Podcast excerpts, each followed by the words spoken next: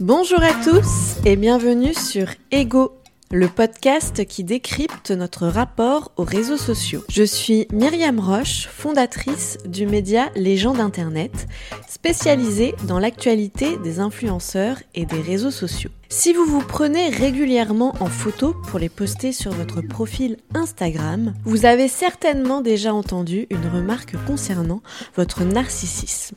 C'est vrai, il faut beaucoup s'aimer pour se prendre autant en photo. Mais je crois bien que vous n'utilisez pas le bon terme ou que vous êtes à côté de la plaque. Mon invité du jour est également de cet avis. Pour discuter de ce sujet, j'ai invité Emmanuelle Patry, fondatrice de Social Media Lab, organisme de formation destiné aux professionnels de la communication. Ensemble, nous essayons de comprendre si oui ou non, nous sommes narcissiques sur les réseaux sociaux. Mais avant de répondre, qu'est-ce qu'être narcissique sur les réseaux sociaux? Est-ce que ça existe vraiment, ce type de personne en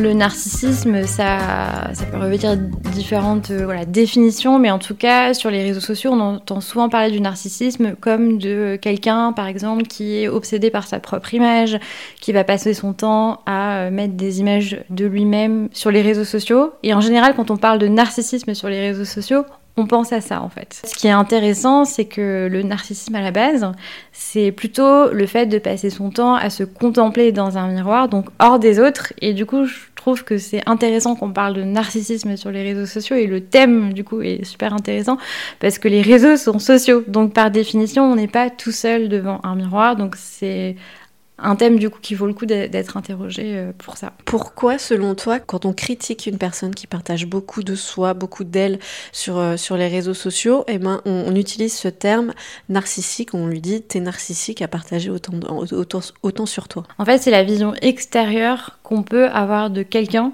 parce que en fait euh, quand on est soi-même euh, sur les réseaux sociaux en tant que spectateur et c'est le cas en fait de la plupart des gens aujourd'hui c'est-à-dire que la plupart des gens aujourd'hui ne postent pas sur les réseaux sociaux ou très peu et vont observer. Donc quand ils vont voir des gens prendre la parole montrer des images d'elles-mêmes ils vont avoir cette vision en fait. Ils vont se dire cette personne en fait euh, elle passe son temps à faire des vidéos sur elle-même faire des photos sur elle-même etc mais il faut quand même toujours se rappeler que cette personne là en fait elle elle le fait pour d'autres personnes en fait. Hein. Sinon, elle se filmerait toute seule et ne publierait pas la vidéo. Donc il y a un acte de partage dans le fait même de poster un selfie. Le selfie, c'est pas un acte euh, narcissique en soi en fait, et c'est ça qui est intéressant. Après, il peut y avoir des phénomènes de narcissisme sur les réseaux sociaux et on pourra en parler, mais euh, de manière générale, la plupart du temps, c'est pas, enfin pour moi, c'est pas ce qui se passe. C'est vraiment un acte de partage, mais qui effectivement part de l'individu pour aller vers les autres. Et c'est ça qui est vraiment nouveau et je pense qui, fait partie aussi de l'époque qu'on vit, effectivement très individualiste mais connecté, où en fait pour se représenter aux autres, on va utiliser les technologies, on va utiliser les nouvelles euh, technologies. Ça va être une nouvelle manière en fait de créer un miroir de soi-même et pour euh, les autres en fait. Par exemple, on a, on, a LinkedIn par exemple où on va beaucoup de gens aujourd'hui ont du mal à aller sur LinkedIn. Et parce qu'en fait, euh, j'ai réfléchi tout à l'heure en venant, c'est vrai que LinkedIn en fait c'est comme un miroir professionnel, on va afficher son image professionnelle aux autres et c'est pour ça qu'on va avoir du mal à être complètement soi-même, on va avoir l'impression qu'il faut formater quelque chose, on va arriver avec son petit costume, son petit micro, alors qu'en réalité euh, c'est plutôt une continuité. Et les personnes qui sont à l'aise aujourd'hui sur les réseaux sociaux ou alors qui semblent à l'aise, c'est les personnes qui ont accepté l'idée que les réseaux sociaux étaient juste une continuité de, euh, de leur image. Ce qui ne veut pas dire qu'il n'y a, pas des dérives et des personnes qui font d'autres choses et qui sont réellement narcissiques. Mais pour moi, c'est pas la majorité de ce qu'on qu'on voit en fait et de des comportements des individus. Je vais rebondir à ce que tu as dit euh, tout à l'heure dans le début de ta réponse, où, pour toi il y a d'autres phénomènes euh, de narcissisme que le selfie ou que le partage de, de, publications sur soi. Est-ce que tu pourrais juste nous détailler, toi, qu'est-ce que tu appelles euh, narcissisme sur les réseaux sociaux? En fait, il y a plusieurs types de dérives. Par exemple, effectivement, il y a du vrai narcissisme, c'est-à-dire qu'on se perd complètement dans la création d'une image de soi-même et on se perd dans cette image, on passe son temps à retoucher ses photos, on peut parfois voir ça chez certains créateurs de contenu Et pas chez la plupart, hein, contrairement à ce qu'on pourrait penser. La plupart, et je pense que vous le savez bien euh, ici, sont, sont, en tout cas ceux qui fonctionnent et ceux qui ont des belles communautés, sont des vrais créateurs. Mais il y a aussi des personnes, effectivement, qui se sont peut-être un petit peu fourvoyées là-dedans ou perdues et qui peuvent passer beaucoup de temps sur leur propre image, euh, avec même parfois des, dérives psychologiques où on va aussi essayer de recréer dans la vraie vie l'image qu'on a créée sur les réseaux sociaux. Donc pour moi, là, on est vraiment dans des, dans des cas euh, où, il y a un enfermement, un isolement en fait sur soi-même. Et ça, euh, le fait de s'isoler sur soi-même sur les réseaux sociaux, c'est pas propre aux personnes narcissiques, ça peut aussi arriver à des personnes, par exemple, qui peuvent déjà être à la base un petit peu euh, dépressives ou avoir des, problématiques de santé mentale qui sont accentuées par les réseaux sociaux. Où on va avoir un isolement, un enfermement dans une bulle. On parle beaucoup sur les réseaux sociaux du phénomène de bulle, où on va se créer en fait un univers qui euh, ressemble à euh, celui qu'on veut se construire en fonction des diverses influences qu'on veut avoir et de l'état psychologique dans lequel on est. Et on sait aujourd'hui, on l'a vu dans le merveilleux documentaire euh, de Netflix, mais aussi euh, très, euh, très effrayant qui s'appelle Derrière l'écran de fumée, où on voit effectivement que Facebook, Google, etc. créent des technologies où ils nous envoient aussi des images, des vidéos, des contenus qui font écho à nos états psychologiques du moment et ce qui peut aussi enfermer euh, enfermé. Donc je dirais que le problème est plus large que celui du narcissisme. Et en fait, le narcissisme n'est pas le plus gros problème qu'on peut avoir, je trouve. Et pour revenir d'un point de vue d'une personne qui euh, apporterait cette critique à quelqu'un d'autre, est-ce que vous pensez que c'est euh, une critique qui permet de, de, renvoyer un peu les peurs qu'on a avant de se lancer sur les réseaux sociaux? Parce que généralement, euh, ces personnes qui abordent le sujet du narcissisme, c'est des personnes qui ne sont pas sur les réseaux sociaux. En fait, je pense que la plupart du temps, c'est une critique qui n'est pas dirigée contre la personne. C'est plutôt, on se dit, mais comment En fait, la, le, la personne se dit, mais comment est-ce que cette personne fait pour faire ça? Premièrement, comment, qu'est-ce qui se passe dans, dans sa tête pour qu'elle soit capable de, le faire? Et c'est sûrement du narcissisme. Ou alors, si c'est autre chose, qu'est-ce que c'est? Et là, ça devient intéressant parce qu'on peut vraiment, euh, on peut vraiment avoir une explication et on peut vraiment montrer. Mais c'est vrai que ça part souvent de là. Et aussi, il y a certaines personnes, et je les comprends totalement, qui n'ont euh, pas envie que les, les, technologies envahissent leur vie, qui, qui n'aiment pas spécialement les réseaux sociaux et qui ont l'impression qu'elles doivent le faire pour des raisons professionnelles. Je pense aussi aux entrepreneurs, par exemple, euh, que j'accompagne, ou les freelances, etc., qui n'ont pas envie de faire certaines choses, qui ont l'impression qu'ils sont obligés parce que comme s'il y avait un petit peu une injonction, si vous voulez, à, se montrer. et je pense que c'est une réaction aussi par rapport à ça. Bah, Aujourd'hui, effectivement, on a l'impression qu'il faut parler de soi sur les réseaux sociaux pour communiquer.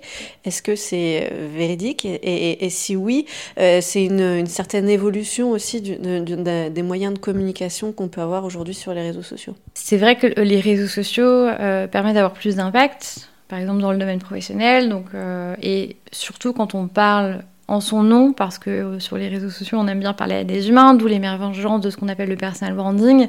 Après, est-ce que c'est une obligation? Moi, je crois pas. Hein. Moi, je connais des, des, boîtes qui ont beaucoup de succès, euh, qui n'utilisent pas le personal branding.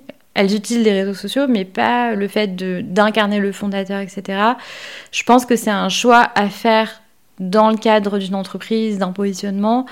Mais en tous les cas, c'est pas une obligation pour la plupart des gens. Euh, voilà, je pense que ça facilite les choses, c'est une opportunité. Mais c'est un peu comme si on, se demandait si c'était obligatoire de passer par des sites de rencontres pour trouver l'amour. Heureusement, je ne pense pas. Ça peut aider certaines personnes, mais c'est pas obligatoire. Et comment est-ce qu'on en est euh, venu à penser qu'il faut forcément montrer de soi et parler de soi, de sa vie privée, mais les vies privées, vie professionnelle, pour parvenir à bien communiquer sur les réseaux sociaux? Je pense que ça s'est fait progressivement. C'est venu beaucoup par les créateurs de contenu, mais aussi par les personnalités. C'est-à-dire que, en fait, c'est une imitation de ce qu'au départ des personnalités ont fait, de ce que des, influenceurs du tout début ont fait, même des influenceurs qui n'étaient pas sur les réseaux sociaux. En fait, c'est euh, presque même une, comme si la, société du spectacle finalement euh, euh, avait envahi toute la sphère connectée en fait. Et je pense que ça, vient beaucoup de là. Il y a des phénomènes d'imitation. Comme je le disais tout à l'heure, c'est vrai que les gens se rendent compte aussi de la puissance de ça. Il y a aussi des effets de libération de parole. On voit beaucoup aussi. On se rend compte que on peut aujourd'hui dire beaucoup plus de choses aussi via ce biais-là, y avoir, y avoir plus de plus, plus d'effets. Après, il y a aussi des côtés négatifs parce que déjà tout le monde se sent pas à l'aise de, faire ça. Euh, il peut y avoir, j'en ai pas parlé tout à l'heure, mais dans les, phénomènes narcissiques, il y a aussi des, manipulateurs ou des, gens qui vont attirer l'attention et sous couvert d'aider les gens, en fait, vont pas vraiment les aider, vont les arnaquer. Il y, a, beaucoup de choses aussi comme ça. Et en fait, on va moins se méfier parce que ça va être une personne qui a l'air sympa, etc. Donc, il faut faire attention quand même ce qu'on lit en tant que spectateur. Mais euh, en tous les cas, c'est pour moi, je pense que c'est une opportunité mais euh, voilà, euh, il faut surtout pas se sentir forcé.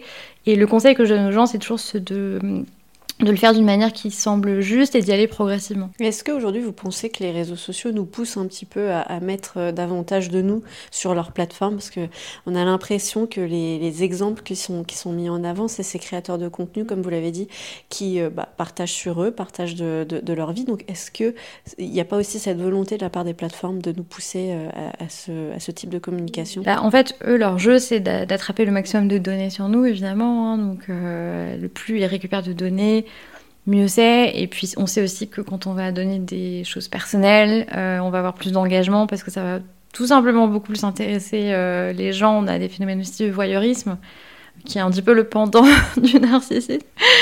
Donc euh, il y a ça aussi et c'est sûr que c'est un engrenage et moi, je pense qu'il est absolument pas nécessaire, en tout cas si on le fait d'un point de vue professionnel, de, partager sa, vie privée. Enfin voilà, on peut donner des éléments de sa personnalité, sans, tout partager. Euh, les créateurs de contenu sont absolument pas des modèles pour les autres personnes. Les créateurs de contenu sont des créateurs de contenu et dans euh, les créateurs de contenu, on le sait très bien, il y a plein aussi de types de, création. il y a des créateurs de contenu qui partagent pas du tout leur vie privée d'ailleurs. Hein. Et euh, ça, on n'en parle pas beaucoup. C'est pas forcément ceux qui sont les plus mis en avant, mais pourtant, c'est ceux souvent qui font des choses super, super intéressantes. Et comment est-ce que nous, en nous appuyant sur euh, le, fait que l'on voit de plus en plus de personnes qui partagent sur, sur elles, sur leur vie privée, qu'est-ce que ça renvoie de nous? Qu'est-ce que ça, qu'est-ce que ça dit de, aussi de notre comportement sur les réseaux sociaux? Je dirais que malheureusement, les réseaux sociaux euh, éveillent aussi des, choses qui sont pas forcément, on va dire, euh, nobles chez nous, mais c'est un petit peu fait exprès. Hein. Ils, vont appuyer sur euh, les émotions, mais aussi,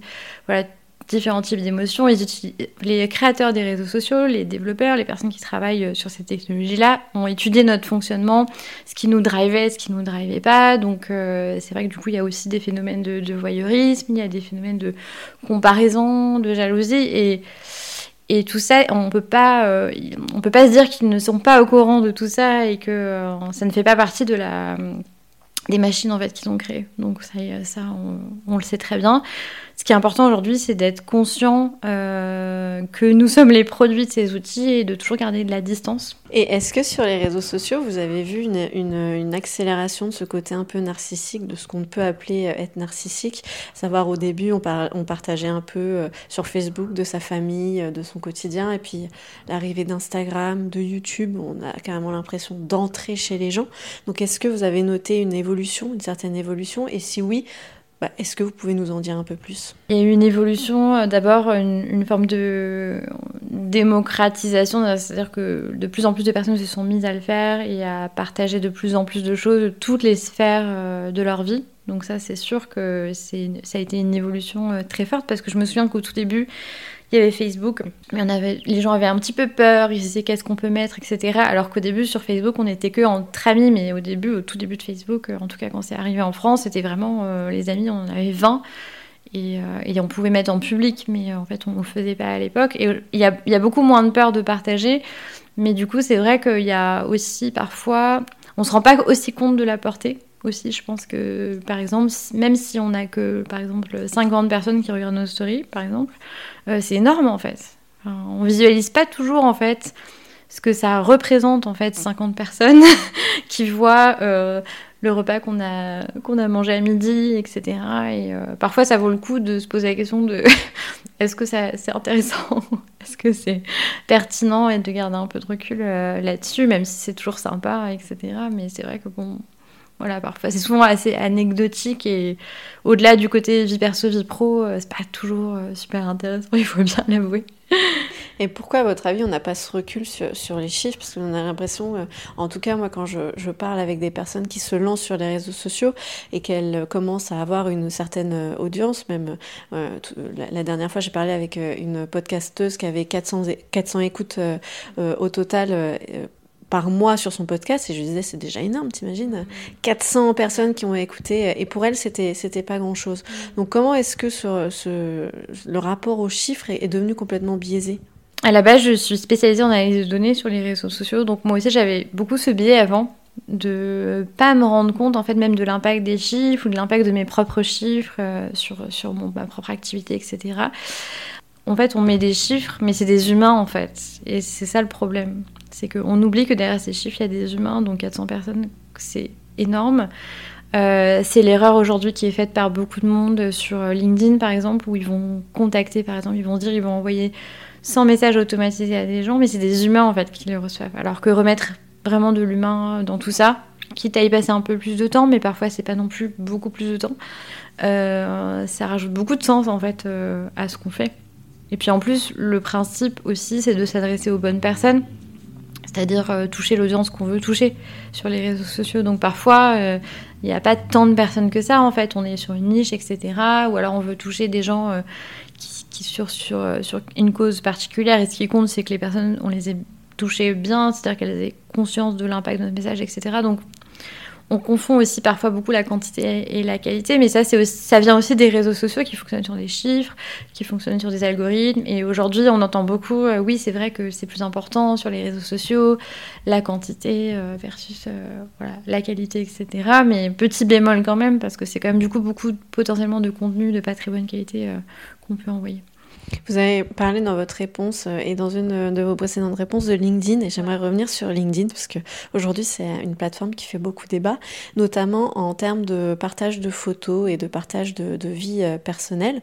Je vois beaucoup euh, d'utilisateurs qui se mettent en avant, qui postent bah, des selfies ou des photos au bord d'une piscine, à leur bureau, en famille, etc.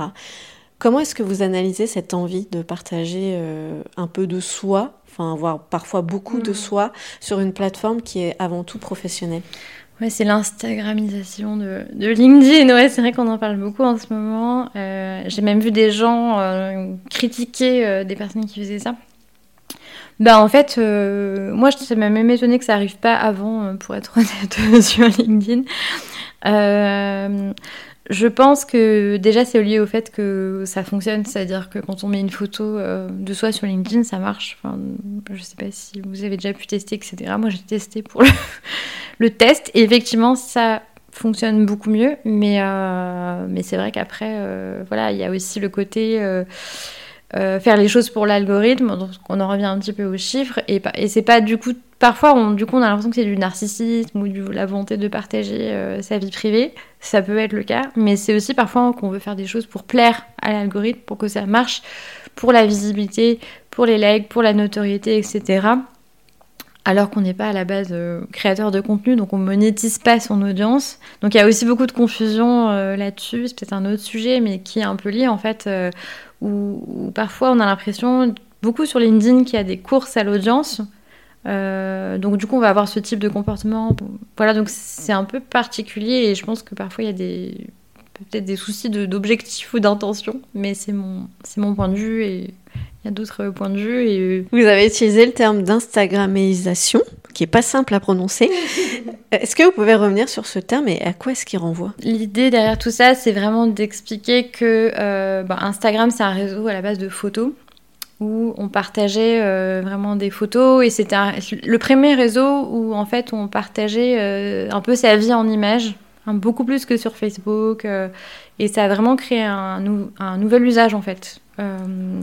et c'est vrai que jusqu'ici sur LinkedIn on avait des contenus bah, soit professionnels, soit des contenus très texte.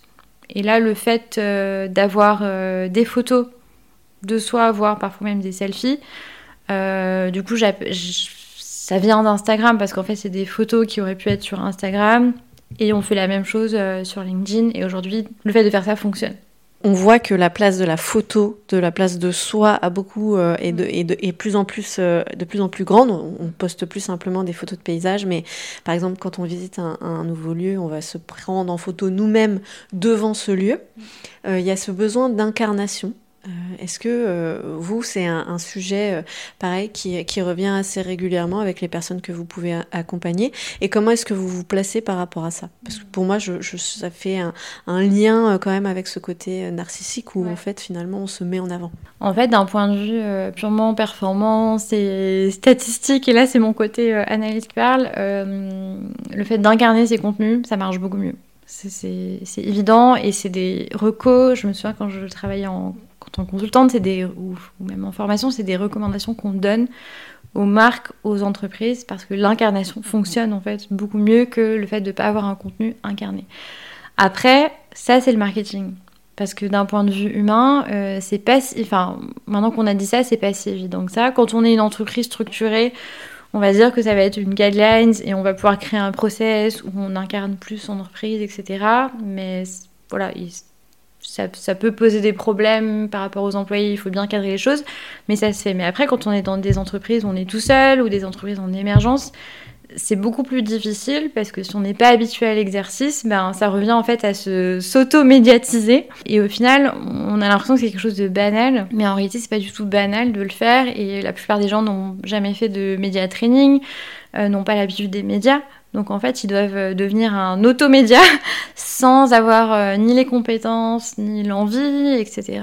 Et c'est là où on parle d'injonction euh, aussi, parce que tout le monde n'a pas l'envie de faire ça, le talent de faire ça et la possibilité de le, déléguer. Après, je trouve que quand on arrive à le faire, on n'a pas besoin d'avoir des, moyens énormes pour le faire et ça c'est le côté plus positif et on peut arriver à des choses chouettes. Euh, ça peut faire, permettre à des super euh, business d'émerger, à des créateurs de contenu. Il y a des marques qui ont émergé euh, grâce à ça. On pense beaucoup à, Respire, par exemple, mais il y, en a d'autres. Mais, et ça, c'est super intéressant. Il y a toujours un peu voilà, deux côtés. en tous les cas, ce que je voulais dire, c'est que souvent, on voit des gens faire des choses qui ont l'air super pro, etc. Mais il faut toujours se rappeler que ces personnes-là ont commencé, pas commencé comme ça. C'est pour ça, d'où l'importance d'y aller par étapes de faire les choses euh, voilà, à son rythme et de pas se sentir euh, forcé de faire euh, comme les autres. Par exemple, pour moi, ce qui a toujours marché, c'est de faire les choses comme je le sentais dès le début. alors, parce que ce qu'on pourrait se dire, voilà, on est spécialiste des réseaux sociaux, ou même vous, voilà, on est habitué, mais même pour nous, c'est pas si évident que ça. Mais moi, le fait de me dire, ok, je vais essayer de faire les choses comme je le ferais dans la vraie vie, ou sans me sentir forcée de mettre des photos de moi, ça fonctionne. Et c'est vrai qu'en vous écoutant, je me fais la réflexion de moi, j'ai l'impression de pareil, de voir que tout le monde, en tout cas tout mon entourage, parle de soi sur les réseaux, enfin, parle d'eux sur les réseaux sociaux euh, en partageant leurs photos, etc. Mais il y a aussi une grande partie euh, des utilisateurs des réseaux sociaux qui ne postent pas, dont on ne voit jamais le visage, etc. Donc pourquoi on a cette impression que finalement tout le monde mm. parle sur les réseaux sociaux et montre un peu de, sa vie privée, alors que je pense que c'est une infime partie. J'ai pas de chiffres à avancer, mais... Oui, parce que bah, quand on ouvre euh, son newsfeed, on voit euh, les posts euh, qui fonctionnent le mieux sur la plateforme et les posts qui sont liés aux personnes qu'on suit ou aux personnes qu'on suit. Ce qu'il y a derrière aussi, c'est pas... Enfin, il y a parfois des photos, mais il y a aussi surtout beaucoup de storytelling.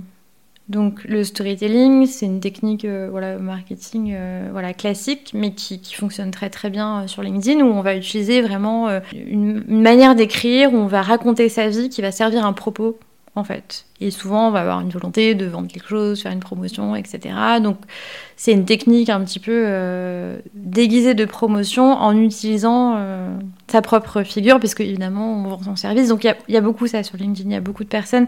Les posts des, gens, qui, enfin, des posts qui fonctionnent sur les réseaux sociaux, c'est beaucoup des personnes en fait qui ont des business où ils vendent en fait ce type de service. Donc, c'est là où on peut avoir un biais en fait. Euh, là-dessus parce que du coup on va se dire mais en fait il faut que je fasse ça mais pas du tout. En fait ces gens-là euh, c'est ce qu'ils vendent. Moi je rêverais d'un LinkedIn par exemple où, les gens partageraient leur vraie passion euh, leur expertise même si elle n'est pas pro. Par exemple des fans je sais pas moi de poterie enfin voilà des, des, vraies passions des gens etc et bah, un petit peu finalement comme sur Instagram parce que sur Instagram on retrouve beaucoup les passions les centres d'intérêt des gens Et là, ça serait une belle Instagramisation de LinkedIn, peut-être avec un côté plus expertise ou, euh, peut-être qu'on peut ramener aux professionnels euh, de temps en temps ou à la créativité. Enfin, moi, j'aimerais bien que ça soit un petit peu plus comme ça, mais parce qu'il y a aussi beaucoup de gens qui osent pas prendre la parole. On a beaucoup de communicants sur LinkedIn qui prennent la parole très facilement ou de personnes coachées par des communicants, mais on n'a pas beaucoup en fait d'autres expertises et je trouve que ça manque. Et vous l'avez un petit peu dit dans, dans, votre réponse que généralement les personnes qui se montrent, elles ont un objectif derrière. Vous l'avez dit, un objectif business avant tout. Est-ce que c'est le seul objectif que les utilisateurs qui se montrent souhaitent atteindre sur les réseaux sociaux? Je pense qu'il y a aussi les créateurs de contenu. Voilà, qui, ont des objectifs plutôt médias ou bon, lié au business, mais à la base, pas toujours, la plupart en fait des créateurs de contenu, ou beaucoup en tout cas, euh, ceux qui sont, sont lancés, en tout cas au début, euh, ont volonté de partager une passion après euh, l'ont monétisé. Je pense qu'il y a aussi parfois euh, voilà, des, gens qui ont voilà, envie de partager leur passion. Enfin, il y a, plein, je pense, qu'il y a beaucoup de, de gens qui s'utilisent comme figure aussi pour raconter leur passion parce que ça permet d'illustrer, etc. Le soi, il va être aussi, euh, c'est pas que euh, regardez-moi, c'est aussi une manière d'illustrer les choses, un petit peu comme une BD en fait. Il y a aussi un petit peu ce côté-là sur, sur les réseaux sociaux. Enfin, c'est par exemple, si on veut raconter quelque chose, ben, c'est plus simple de se filmer et de le raconter parfois que quand on est tout seul en fait, quand on a des, des, une petite production. En tout cas, moi je sais que c'est mon cas par exemple si je veux expliquer quelque chose à mes, abonnés sur Instagram. Euh, bah, c'est plus simple que je le me filme en train de le raconter et c'est pas pour me montrer moi. Et il y a beaucoup de gens qui ont cette, euh, cette volonté de transmission, je pense, de partage aussi maintenant. Est-ce qu'il y a eu une évolution du rapport à soi avec l'arrivée des réseaux sociaux? Et si oui, comment est-ce que vous l'analysez? Qu'est-ce que vous pouvez dire là-dessus? En fait, on a le soi euh, avec les autres dans euh, la vie euh, réelle, on va dire. Par exemple, là, on est dans cette pièce, etc. Et on a le soi dans la vie connectée. Et je pense que le soi dans la vie connectée, euh, il est beaucoup plus mouvant en fait. C'est-à-dire que là, par exemple, euh, voilà, je suis devant vous, euh, j'ai ces vêtements, il n'y a pas de filtre sur ma peau. Bon, je peux toujours mettre du maquillage, mais voilà, je suis là telle que je suis, etc. Alors que c'est vrai que sur les réseaux sociaux, c'est plus mouvant parce que il y a beaucoup plus de construction. On peut, on n'en a pas parlé dans les dérives du narcissisme tout à l'heure, mais il peut y avoir aussi de la construction. Construire un avatar euh, qui nous ressemble pas du tout au final. Il euh, y a même des influenceurs virtuels maintenant. C'est un peu en fait selon, selon son humeur, mais c'est encore plus, encore plus fort, je dirais, que, que, dans, la, dans la vraie vie. Donc c'est surtout que le, le, soir, en fait, il est, il est un petit peu comme euh, beaucoup plus morcelé. On peut même se créer selon les réseaux sociaux, euh, une, le réseau social, une identité complètement différente ou une éditoriale complètement différentes. On a par exemple les ados, je trouve ce phénomène euh, très, très rigolo, mais quand il y a eu Snapchat par exemple, euh, ils disaient Ah, bah, moi je vais sur Snapchat parce que euh, mes parents sont sur Facebook. Enfin, voilà, il y a ce côté un petit peu où on peut compartimenter, etc. On peut choisir, on peut filtrer. Alors qu'au final, c'est un espace public. Donc ça c'est très intéressant. Enfin, il y aurait beaucoup de choses à dire sur le rapport à soi, mais en tout cas c'est la première chose qui me, qui me vient. Et après avoir parlé de, de ce rapport à soi, qu'est-ce que ce, toute cette construction de notre image en ligne euh, fait évoluer dans notre rapport aux autres? Moi j'ai toujours cette image de bah, quand je, quand je re revois mes, mes amis, euh, j'ai toujours ce réflexe de finalement sortir au bout d'un moment le téléphone, prendre la photo, et la photo, euh, quasi, je suis quasiment certaine de la poster ensuite sur les réseaux sociaux. Un geste qu'on n'avait pas forcément avant l'arrivée de, de, toute, de, toutes ces applications. Donc comment est-ce que notre rapport aux autres a évolué? Justement, moi j'allais faire une story après l'interview. Ça va illustrer euh, le sujet. C'est un peu comme si on était à la fois euh, dans le moment présent euh, avec les autres, avec les autres dans la vie réelle, et en même temps on est avec les autres qui sont dans le téléphone pour en fait que ça fasse aussi partie de notre moi sur les réseaux sociaux. En fait, pour qu'on fasse aussi partie. Euh... Parce que je trouve qu'on voit souvent le côté négatif de ça. Oh, la personne, elle peut pas s'empêcher de faire une story, etc. Mais c'est un peu comme si on voulait que ce moment, parce que justement il a du sens pour nous, fasse partie de notre euh, identité euh, sur les réseaux sociaux. Il y a beaucoup de ça aussi en fait. Oui, c'est surtout une construction d'une image aussi euh, vers des personnes qu'on connaît pas forcément ou qui connaissent pas forcément toute notre vie dans les détails. Et parfois, c'est simplement montrer à un tel ou un tel que bah, on est sorti, que on va bien ou plein d'autres choses. Enfin, il y a plein de messages finalement euh, quand on a ce geste-là. Il y a ça, mais il y a aussi effectivement beaucoup de, de, construction, avec le risque aussi parfois de confondre euh, la réalité qui est montrée sur les réseaux sociaux avec euh, voilà, ce qui se passe vraiment. Ça, c'est aussi un des plus grands biais qu'on a hein, sur les réseaux sociaux quand on voit la vie d'une personne. Enfin, justement, on voit pas la vie d'une personne. Et il y, a une, il y a des influenceuses qui le rappellent souvent et je trouve ça bien qu'elles le fassent. Par exemple, Nolita, elle avait fait toute une story là-dessus en disant euh, voilà, je vous montre qu'une petite partie de ma journée. Ou Kenza, l'avait dit plusieurs fois aussi. Je trouve ça, c'est bien qu'il le rappelle parce que hum, pour le coup là, c'est vraiment, euh, vraiment de la pédagogie aussi. On choisit ce qu'on veut montrer. Après, je dirais qu'il y a des gens qui maîtrisent plus ou moins ça, que les influenceurs effectivement choisissent en général ce qu'ils veulent montrer, en tout cas ceux qui font ça depuis longtemps et qui sont professionnels. Mais euh, quand, c'est des gens, voilà, un peu tout le monde, on n'est pas forcément dans une stratégie non plus, quoi. Enfin, ça, ça, dépend aussi beaucoup euh, des cas. Je rebondis sur le terme stratégie que mhm. vous utilisez. Tout à l'heure, vous avez parlé de personal branding. Aujourd'hui, c'est une stratégie totalement marketing où on, construit une image pour euh, se vendre. Comment est-ce que, euh, bah, pareil, les réseaux sociaux nous, nous, poussent finalement à, aussi à construire un peu cette image pour essayer d'atteindre un idéal ou d'atteindre un objectif bien précis? Les réseaux sociaux, déjà, euh, nous demandent de, de, nous formater dès le début. Puisque, en fait, quand on s'inscrit sur un réseau social, on va se formater pour une plateforme, c'est-à-dire qu'on va se décrire aussi euh, selon les, les, formats de la plateforme. Et moi, il y a une question qu'on me pose tout le temps sur LinkedIn, c'est euh, comment je fais pour faire apparaître euh, la globalité de mes expériences, ça va paraître aux yeux des gens complètement éclectique, etc. Et moi je leur dis tout le temps, non, c'est ça qui est génial, vous êtes des humains, LinkedIn c'est une plateforme, vous avez le droit de montrer votre humanité sur, sur la plateforme. Et en fait, je pense qu'il faut aussi faire attention à ça, c'est-à-dire qu'on n'est pas un produit, donc on a le droit aussi de montrer qui on est sur les réseaux sociaux et ça fonctionne aussi. On n'est pas obligé de rentrer dans tous les codes pour que ça marche en fait. Euh, moi, j'ai travaillé longtemps avec des créateurs de contenu où j'étais en charge d'analyser leurs stats et de leur donner un peu les bonnes pratiques marketing sur YouTube, etc. Et je me rendais compte que beaucoup euh, ne respectaient pas, entre guillemets, les bonnes pratiques marketing parce qu'en en fait, ils avaient un ton, un contenu qui plaisait, qui était intéressant, qui avait trouvé leur public, qui était créatif. Donc, euh, on peut aussi être créatif, on n'est pas obligé de rentrer aussi dans les cases pour que ça marche, quoi. Pour certaines personnes, se montrer sur euh, les réseaux sociaux, c'est aussi gratifiant, notamment euh, euh, quand on parle, on en parle avec ses amis ou avec ses proches, c'est ah ben on a vu que tu as fait ça, bravo, etc. Est-ce qu'il y, y, a un côté très valorisant finalement à montrer beaucoup de soi sur les réseaux sociaux? Oui, tout à fait. Ben, plus on reçoit de likes, plus on a de, de dopamine déjà, donc on reçoit de l'engagement sur les réseaux sociaux, on reçoit des réactions.